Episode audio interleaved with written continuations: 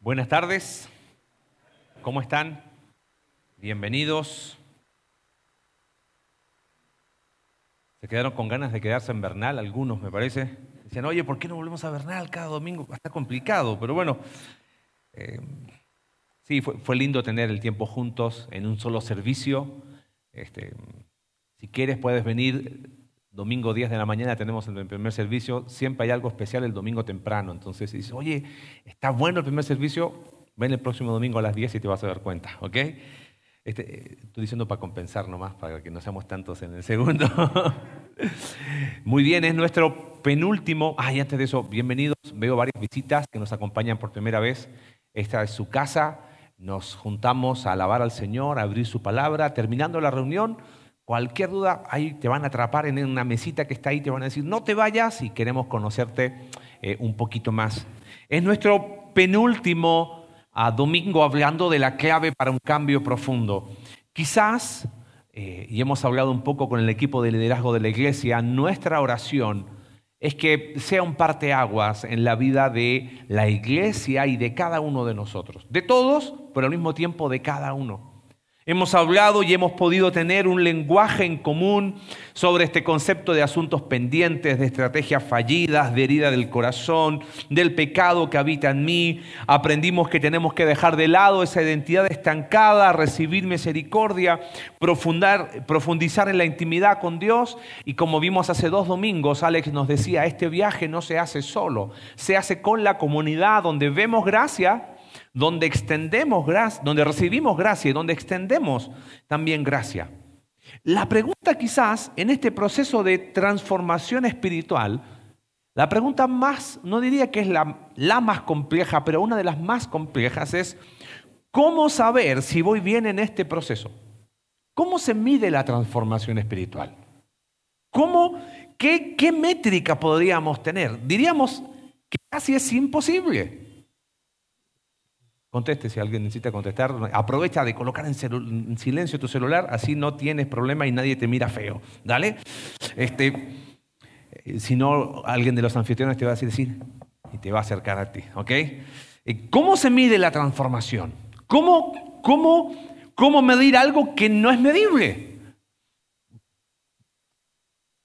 Quiero usar una analogía para ayudarte. ¿Ok? Vamos a, a suponer que todos nosotros acá queremos transformar nuestros hábitos alimenticios.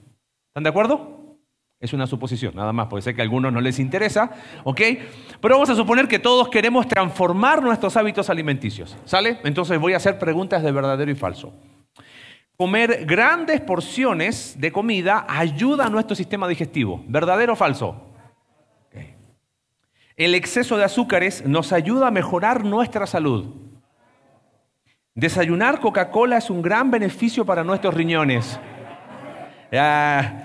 Ahora, ¿te das cuenta que sabemos las respuestas? Ahora, eso significa que entonces estamos en el proceso de transformar nuestros hábitos alimenticios. Por lo tanto, conocer de la transformación espiritual no es una buena métrica de medición. Conocer algo no significa que, ah, listo, yo ya sé, ah, si yo sé, he estado las nueve, ocho domingos anteriores, te puedo decir, es más, compré el libro de Smith cuando vino, te lo puedo decir de memoria en español y en inglés. Conocer de transformación no significa experimentar la transformación que Dios da.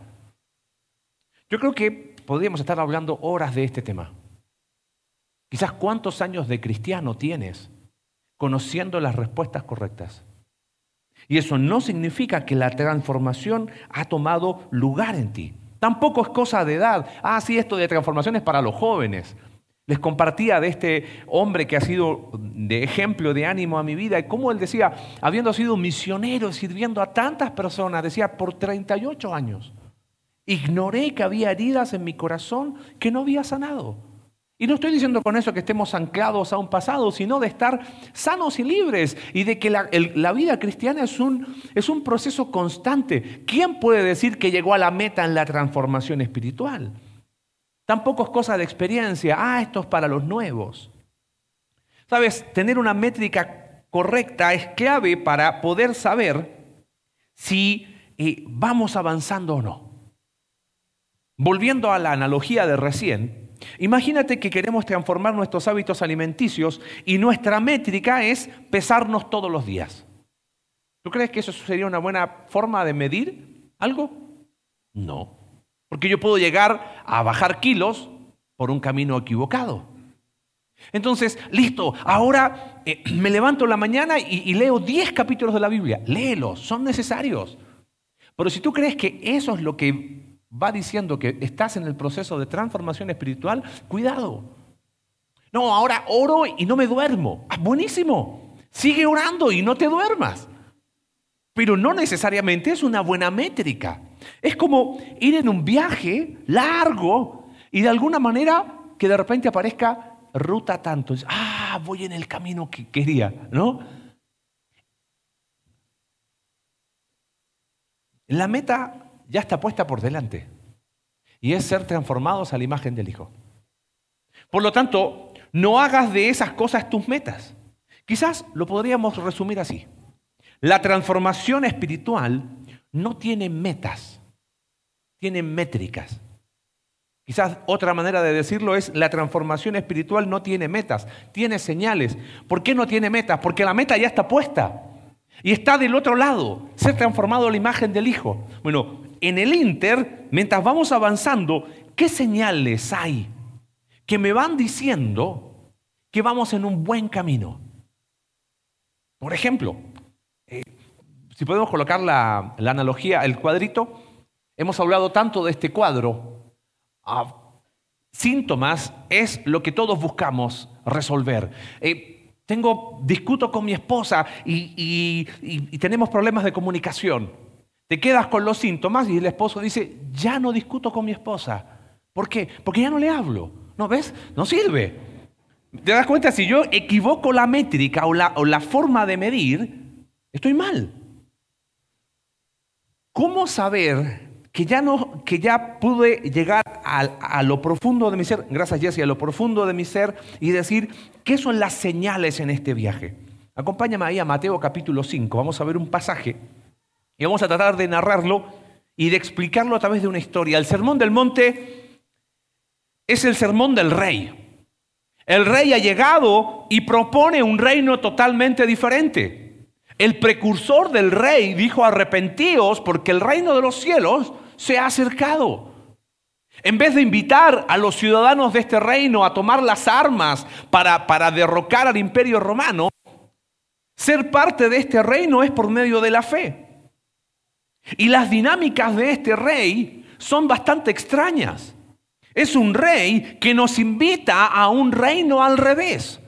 Todo el sermón del monte es segunda milla. Perdonada al que te ofendió. ¿Tú crees que el problema es eh, eh, tener relaciones con una persona que no es tu esposa? El problema está en tu corazón, más profundo. Es que es un rey cuya corona es una corona de espinas y cuyo trono es una cruz. Bienvenido al reino al revés. Y empieza en este sermón con un pasaje que quizás hemos escuchado tantas veces, que son las famosas bienaventuranzas. Distintos personajes han tomado de acá, bienaventurados los pacificadores, y ahí Mahatma Gandhi hizo todo su movimiento de pacificación en la India. Y quizás los has escuchado tantas veces, pero no tenemos idea de qué está hablando. Este concepto de bienaventuranzas que la, nueva versión internacional traduce como dichosos, es un concepto muy judío. Ahora, trasládate por un segundo a dos mil años atrás, en las afueras del mar de Galilea, en una explanada, probablemente en la tradición dice que fue como una colinita pequeña, Jesús da este sermón. Y la forma de captar la atención de las personas fue decir, bienaventurados. Y todos pendientes porque este concepto de bienaventuranza es un concepto judío. Por ejemplo, está en el Salmo capítulo 1. Bienaventurado el varón que no anduvo en consejo de malos, que no anduvo en silla ni en camino de escarnecedores, sino que en la ley. Las bienaventuranzas generalmente en un concepto judío tenía que ver con algo que él, que una persona tenía que hacer para ser súper feliz. Ok, cuando me hablan de bienaventuranza es llegar a ese momento de estar en paz con Dios y ¿qué hago? Sí, y ahí estaban los judíos tomando notas para decir ¿qué hago para ser bienaventurado? Y cuando uno lee este pasaje, habla de cualquier cosa menos de lo que tengo que hacer. Por eso este pasaje nos da esas señales, esa métrica que nos indican que vamos en el camino de la transformación. Veamos la primera, fíjate. Vamos a, son ocho, entonces por tiempo voy a ir explicando cada una y en grupos conexión la vamos a profundizar. Si no sabes lo que es un grupo conexión, espera hasta el próximo ciclo en enero y súmate a 17 de enero, empezamos otra vez. Fíjate, bienaventurados, dice los pobres en espíritu, porque de ellos es el reino de los cielos. La primera métrica o la primera señal de que estamos, eh, vamos en el camino correcto de transformación, eh, podríamos resumirlo con una palabra, humildad. Este concepto de pobres en espíritu aparece en el libro de Isaías capítulo 66. Dice, Jehová, pero miraré a aquel que es pobre y humilde de espíritu y que tiembla a mi palabra. Tenemos un concepto muy distorsionado de lo que es humildad. Pensamos que humildad es esa persona que es así, como así, ¿no? Y, como que no habla mucho y, muy gentil y muy caballero. Eso no es humildad. Humildad tampoco tiene que ver con pobreza material. Dice, bienaventurados los pobres en espíritu. Humildad es llegar al fondo de uno mismo. Vamos a ver estas bienaventuranzas y lo interesante es que son progresivas. Una lleva a la otra y la otra lleva a la otra y, así vamos. Y es como un círculo que empieza a escribirse en humildad y en momento que la humildad deja de ser esa señal que aparece en mi vida, otra vez, foja cero. Humildad. ¿Quién es él? Imagínate Ah, la métrica de humildad. Gracias Dios, he alcanzado mi nivel de humildad, eh, nivel 1 de humildad. No se puede. ¿Cómo, ¿Cómo se describe entonces? Humildad es el que dice que no puede. Humildad es el que dice, no tengo los recursos en mí mismo para estar sano. Hemos hablado de, de este concepto íntegro. Es el que reconoce que no tiene los recursos para la transformación espiritual. Humildad es lo opuesto a echarle ganas. Hemos hablado tanto, ha dañado a, nuestro cristianismo esta idea de que ser hijo de Dios es cosa de echarle ganas y vamos para adelante. Pensemos en un nombre. ¿Algún nombre para la historia de este hombre? Juan, ¿hay algún Juan presente? ¿No? Ok, Juan. Simón, me gusta más Simón. Bueno, Juan, da lo mismo. ¿Cuál es el punto de partida?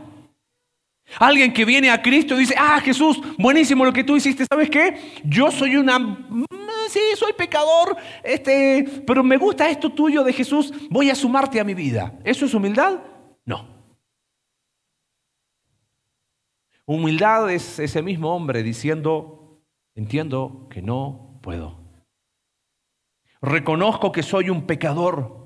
Me declaro en bancarrota espiritual. Entiendo que no puedo cambiar por mis fuerzas. El humilde es el que dice no puedo y esa es la puerta de entrada a este reino. ¿Quién cree en el mensaje del Evangelio? ¿Alguien que dice que puede? El Evangelio, ¿sabes qué? O lo abrazas y lo crees porque reconoces que no puedes, ahí está la humildad, o lo rechazas. Porque el Evangelio lo que nos muestra es que somos incapaces por nosotros mismos de estar bien. Por eso el Evangelio a las personas que no lo creen incomoda. Por eso un Evangelio que se transforma en, eh, ¿quién quiere ir al cielo? Yo. Y eso es todo, el Evangelio es un Evangelio incompleto. Evangelio es llegar al fondo de uno mismo, decir, yo no puedo por mi propia capacidad. Pero Jesús lo hace posible. Por eso el humilde dice, sí Jesús, yo quiero. Porque no puedo, porque no sé cómo, pero sí quiero.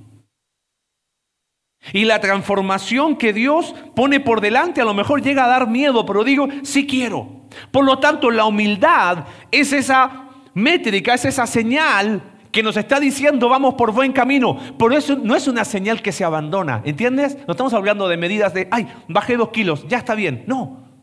El día que la humildad deja de ser una métrica en tu vida, es el día que estás diciendo, Jesús, no te necesito y vivo mi cristianismo mis fuerzas. Y ahí está Juan diciendo, gracias porque tú lo hiciste por mí.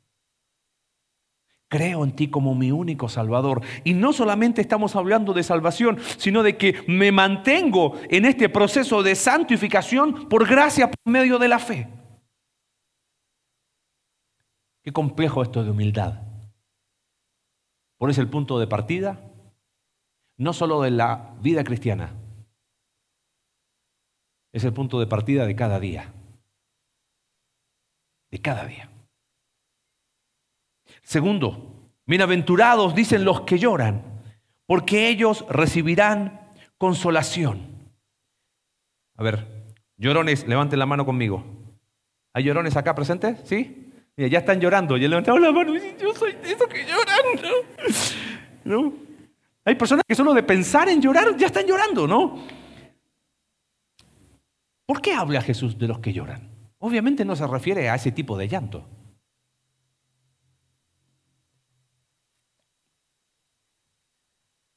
Juan llega a Cristo, reconoce que no puede y esa es su partida de entrada, su punto de entrada.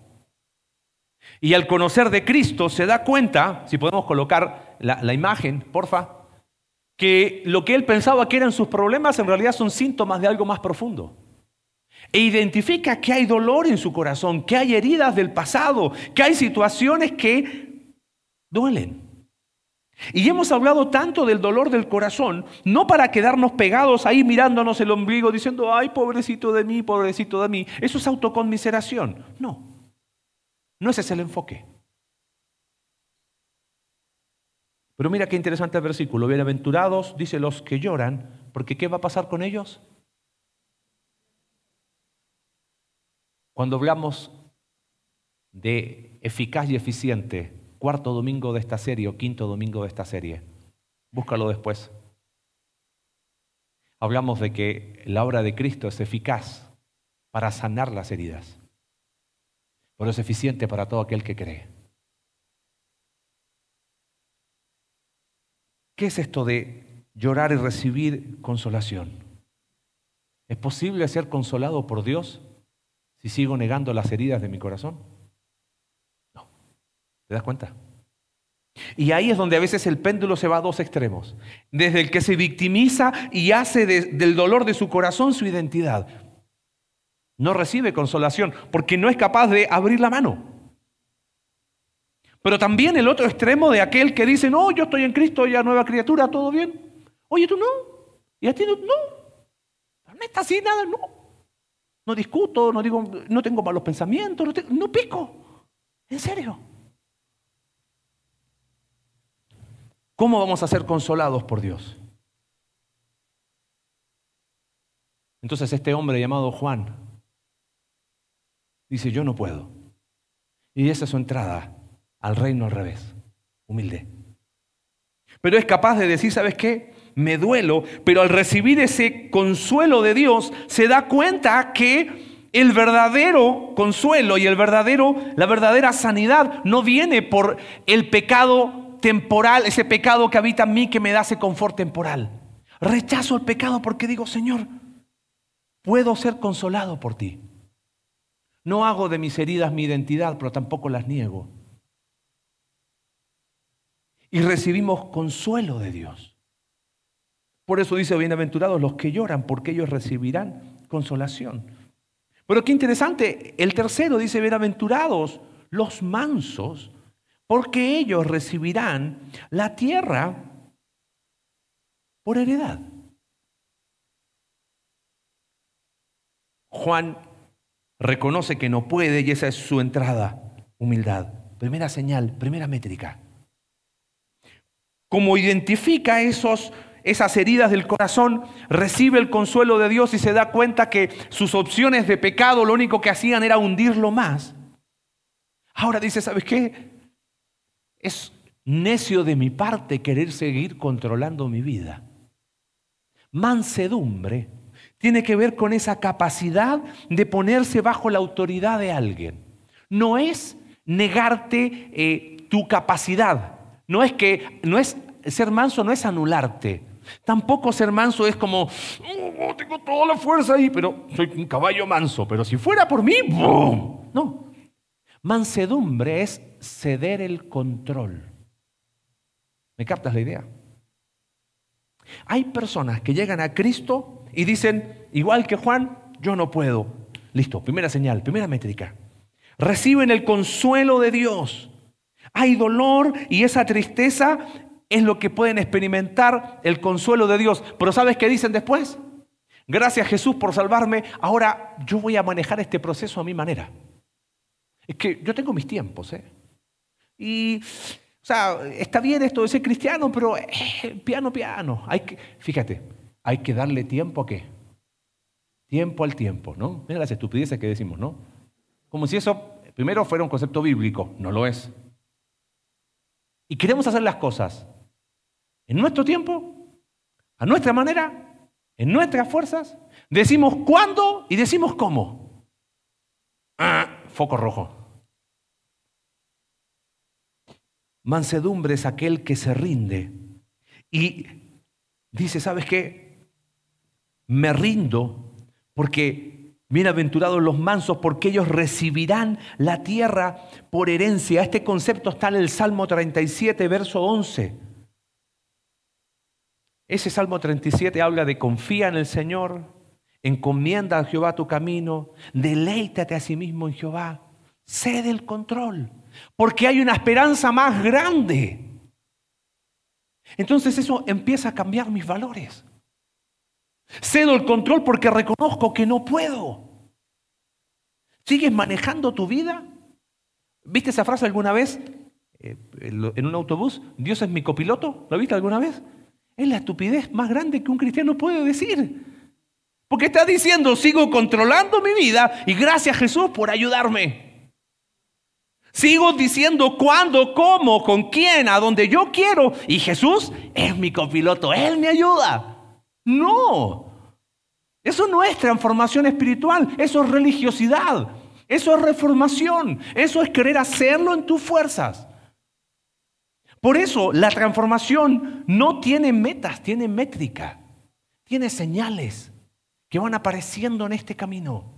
Humildad, tristeza, rendición. Fíjate el cuarto. Bienaventurado, dice los que tienen hambre y sed de justicia, porque ellos serán saciados. Ahora pienso otra vez en Juan. Su punto de entrada a este reino es, reconozco que no puedo. Es el Evangelio no solamente que es las buenas noticias de salvación son las buenas noticias de que Dios no solo me salva para salvarme, sino me salva para seguir transformándome.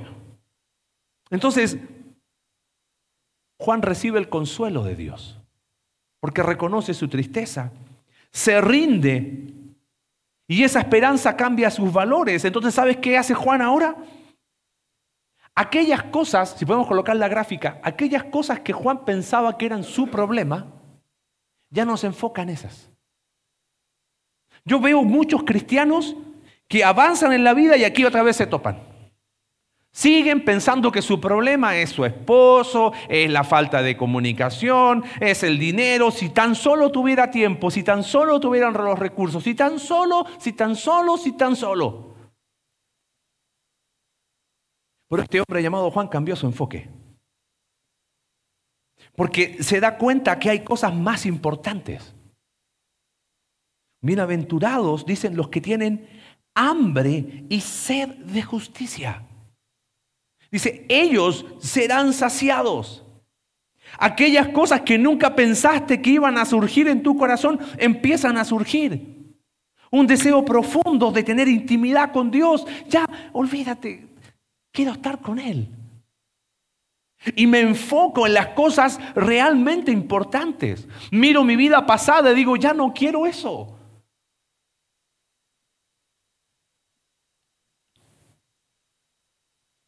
Puede ser que quizás acá está haciendo otra vez piedra de tope en este proceso de transformación. Sigo enfocado en, sí, pero es que...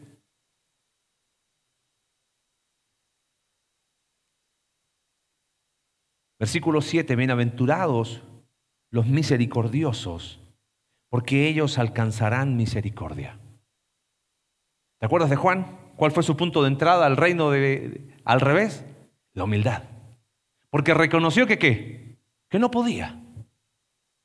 Por eso es la primera señal y esa se mantiene. Pero esa nos lleva como, como si fuese un videojuego a un, a un segundo nivel. Porque claro, al reconocer que no puedo, veo el dolor de mi corazón, recibo el consuelo de Dios y digo, entre el consuelo temporal del pecado, que lo único que hace que es dañarme a mí mismo, y el verdadero consuelo que viene de Dios, oh, ¿cómo no me voy a rendir?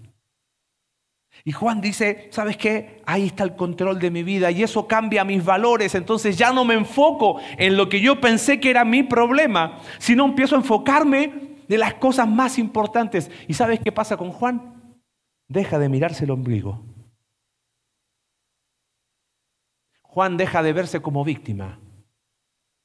Juan deja de decir, pobrecito de mí, si yo he sufrido tanto.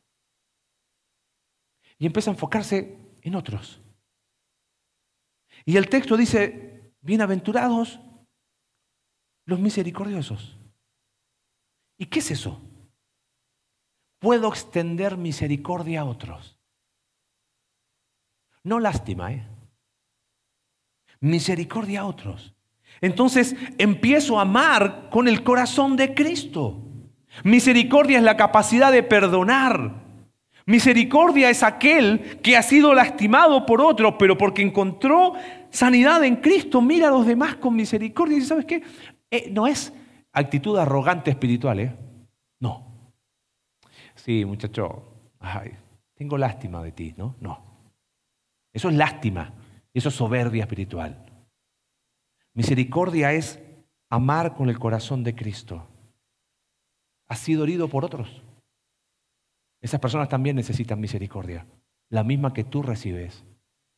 La iglesia es el lugar donde vemos gracia, donde recibimos gracia, pero donde extendemos gracia.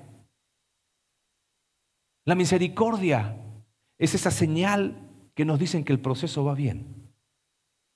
La misericordia nos impulsa a restaurar relaciones.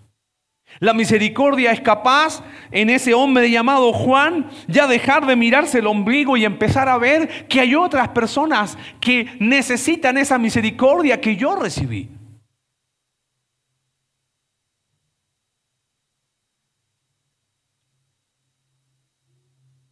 ¿Te cuesta la compasión? Te vuelvo a repetir, no lástima, compasión. Esa es otra señal en este proceso de transformación espiritual. Dice, oye Marce, ¿no sería más fácil medirle por cuántos capítulos leo de Biblia por semana? No. Léelos. Pero no es la métrica. Oye, ¿y, no puede decir de cuántos días llevo limpio sin pecar?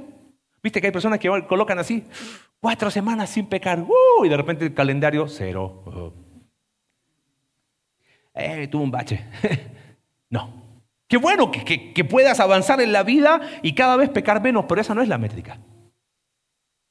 Oye, ¿y, ¿y, no puede ser la métrica que venga cuatro domingos seguidos a la iglesia sin faltar? No, pero ven, igual, cuatro domingos seguidos. ¿Te das cuenta? No son cosas malas, pero no es la métrica.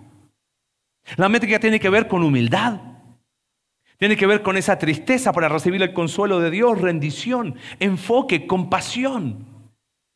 Verso 8, bienaventurados los de limpio corazón, porque ellos verán a Dios.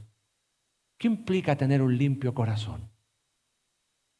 Sabes que este hombre Juan empieza a mirar más allá de él. ¿Y sabes qué? Dice acá, aquí está mi corazón. No tengo nada que esconder. Entonces empieza a experimentar la obra del Espíritu Santo en su vida. Y él se transforma en una inspiración y en un ejemplo para otros. Es muy interesante, quizás podríamos conceptualizar eso con claridad. ¿Por qué hablo de claridad como señal? cuando estábamos en ese ciclo adictivo que vimos del de, dolor y tratar de resolverlo con pecado, estamos ciegos. Ciegos al dolor, no lo, negamos, ciegos aún a Dios. Pero de repente se cae la venda de los ojos. Dices, ah, ya no me acerco a Dios por culpa me, acerco a Dios porque ya, porque soy su hijo. No necesito hacer cosas para ganar su favor. Él ya lo hizo. Y ahí está Juan y dice, ¿sabes qué? Yo, Juan dejó de buscar aceptación en otros, porque sabe que es acepto en el amado. ¿Sabes qué más hizo Juan? Dejó de, buscar pertenencia en grupitos de afinidad. Ay, mis amigos, ay, somos, somos amiguis y con ellos, ay, toda la vida feliz. Soy parte de algo más grande. Pertenezco a la familia de Dios. ¿Sabes qué más hizo Juan? Encontró seguridad de que ninguna cosa creada lo podrá separar del amor de Dios en Cristo. ¿Ves cómo Claridad es una señal del proceso de transformación. Y ya los miedos que te inundaban, hoy ahora, ay, apareció la variante Omicron. Vamos aprendiendo el abecedario griego con variantes. Y la cosa va a seguir igual. Pero tu seguridad en quién está? Tu valor. Y Juan dice, ¿sabes qué? Ya, ya no voy haciendo cosas para ser valorado porque encuentro valor porque estoy en Cristo. Y puedo comprender, como dice Efesios capítulo 3, con todos los santos, cuán ancho, profundo y la inmensidad del amor de Dios. Te hago una pregunta, ¿se cayó la venda de tus ojos? O quizás se cayó pero sigues teniendo vista corta. Ahí hay otra señal del proceso de transformación. Las últimas dos. Bienaventurados, dice los pacificadores, porque ellos serán llamados hijos de Dios. Esta métrica es muy interesante. Adivina cuál es una métrica de la transformación. La transformación. ¿Cómo? bueno, deja explicártelo. ¿Por qué lo resumimos como transformación? Porque Juan, que dejó de mirarse a sí mismo y que empieza a, mirar más allá de él y a ser compasivo y a ser de ejemplo para otros, se transforma en un agente de transformación para la vida de otros. Y, y su vida termina siendo no solamente un ejemplo, sino se pone al lado de otros para caminar en ese proceso. Transformación es darnos cuenta que somos de una manera que nunca pensamos que íbamos a ser. El otro día este Juan me contaba que él era una persona muy tímida y que no hablaba.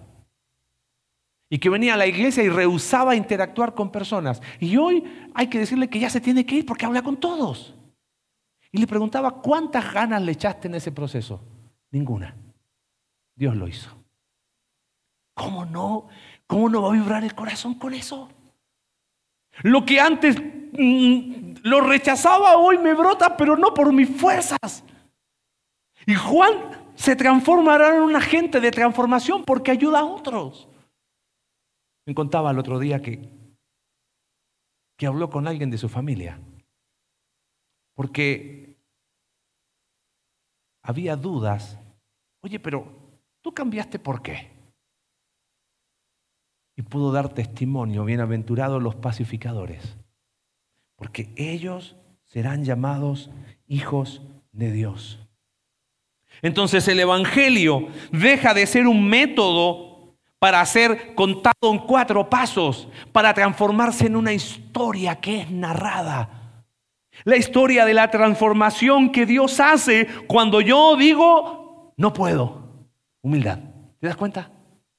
Esta es la primera señal. Pero esa no se abandona porque esa señal Esa métrica nos lleva a esa tristeza para recibir el consuelo de Dios. Y Juan al recibir ese consuelo de Dios, ese confort verdadero, rechaza el pecado que lo había esclavizado y voluntariamente se rinde a los pies de Cristo. Y esa, esa, esa esperanza cambia los valores, por lo tanto ya no se enfoca en lo que se enfocaba antes. Se enfoca en las cosas más importantes, deja de mirarse el ombligo empieza a tener compasión porque empieza a extender misericordia ya sin fantasmas. Oye, ¿y si perdono? No, perdona.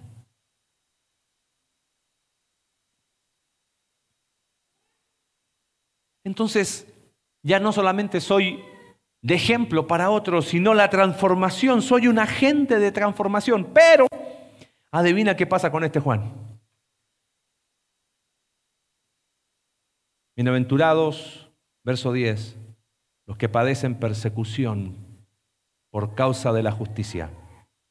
Porque de ellos es el reino de los cielos. Bienaventurados sois cuando por mi causa os vituperen y os persigan y digan toda clase de mal contra vosotros, mintiendo. Gozaos y alegraos porque vuestro galardón es grande en los cielos. Así persiguieron a los profetas que fueron antes de vosotros. ¿Sabes? La última métrica, es que cuando, cuando Juan cambió y se transformó en un agente de transformación para acompañar a otros, no creas que lo aplaudieron, ¿eh? Porque hay gente que no va a querer caminar en esa dirección.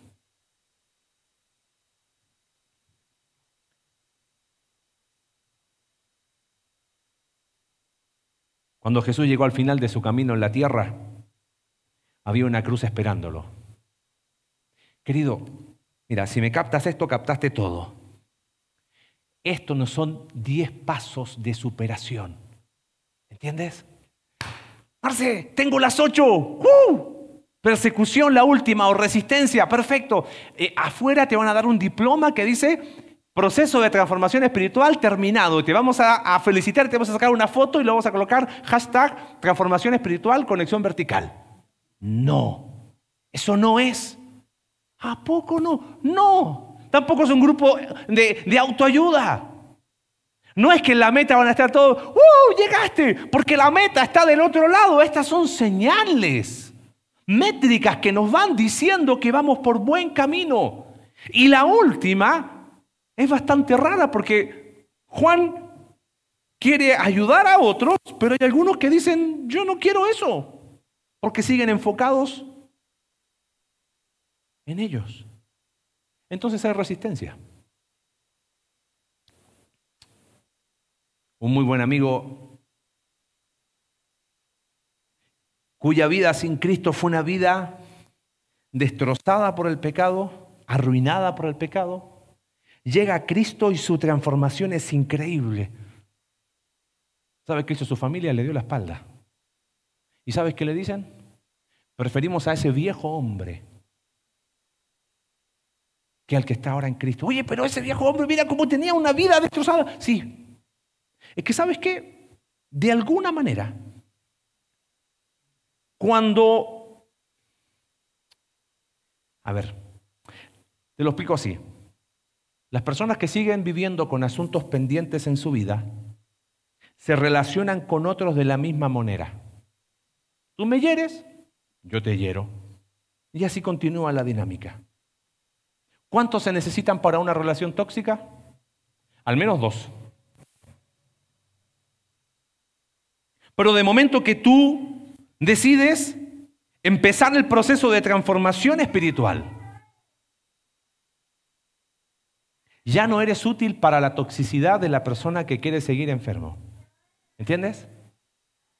Entonces, resulta que viene y ya no, prestas oídos a los chismes que siempre prestaste oído. ¿Y qué te dice? ¡Ay, qué santo! ¿O no? ¡Ay, de Cristo! No, ¿sabes qué? No me hace bien. No necesito saber lo que hace la otra persona. No me lo estás diciendo ni para bien ni para mal. Hablar mal de alguien, de la comunidad, así abierta e intencionalmente.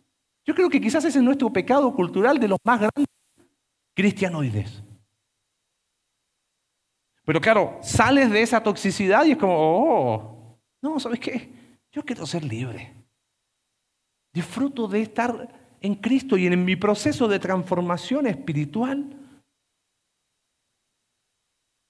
Empiezas a salir de dinámicas tóxicas. Ahora, no esperes que los que siguen tóxicos te aplaudan. No esperes que los que quieren seguir con asuntos pendientes se lleven bien contigo.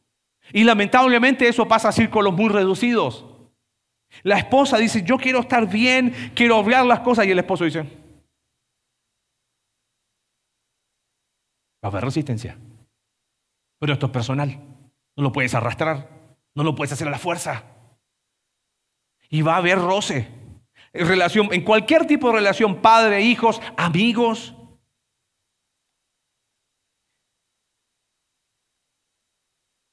Estas son las señales de este viaje. No son las metas, ¿eh? son los indicadores, son las métricas. Estas señales nos van a acompañar toda la vida. Porque la meta como está del otro lado, estas señales nos van diciendo que vamos bien. Y quizás antes de terminar, me dicen, estoy pésimo, no tengo ninguna. Está todo mal. No, no está todo mal. Recuerda que en el estanque de Bethesda Jesús hizo una pregunta. ¿Quieres estar bien? ¿Quieres ser sano? ¿Quieres realmente disfrutar lo que tienes en Cristo? Bueno, al igual que Juan, humildad es el primer paso. Es reconocer que no puedo. Esa es la puerta de entrada. Pero no es la puerta de entrada y es la virtud de permanencia. De todas me quiero quedar con esa, ¿sabes por qué? Porque si hay humildad, al reconocer que no puedo, como contábamos de, este, este hombre, que mezclé historias ficticias y verdaderas, ¿ok? Reconozco entonces, me doy cuenta que, que he sido herido y que he herido a otros, recibo el consuelo de Dios Dejo el pecado que habita en mí porque su confort es lo que realmente me da esa paz. Me rindo a Él. Eso cambia mi enfoque. Por lo tanto, ya no me enfoco en aquello que me enfoqué siempre. Y empiezo a mirar y extiendo gracia, misericordia. Y surge compasión. Veo con claridad. Y soy señal para otros. Y la transformación surge sola. ¿Y sabes qué? Me transformo en un agente de transformación que acompaña a otros. Pero el punto de partida sigue siendo siempre el mismo. No se equivoca la escritura cuando dice que Dios resiste a los soberbios y da gracia a los humildes. Todas son importantes, pero esa al ser la primera es la que no puede dejar de estar. ¿Qué ven las personas en ti? ¿Te animarías hoy llegando a tu casa a preguntarle Ah, si le preguntas a tu mamá y tú eres el hijito de mamá, desde ahí, hijo, tú tienes todas las señales al 200%. Es más, eh, tienes 24 más que no aparecen ahí. Ah, pregúntale a alguien que sea honesto y objetivo. Esa pregúntale a un hijo, a un buen amigo. Grupos Conexión puede ser un lindo espacio. Ay, pero cómo cuesta, ¿no?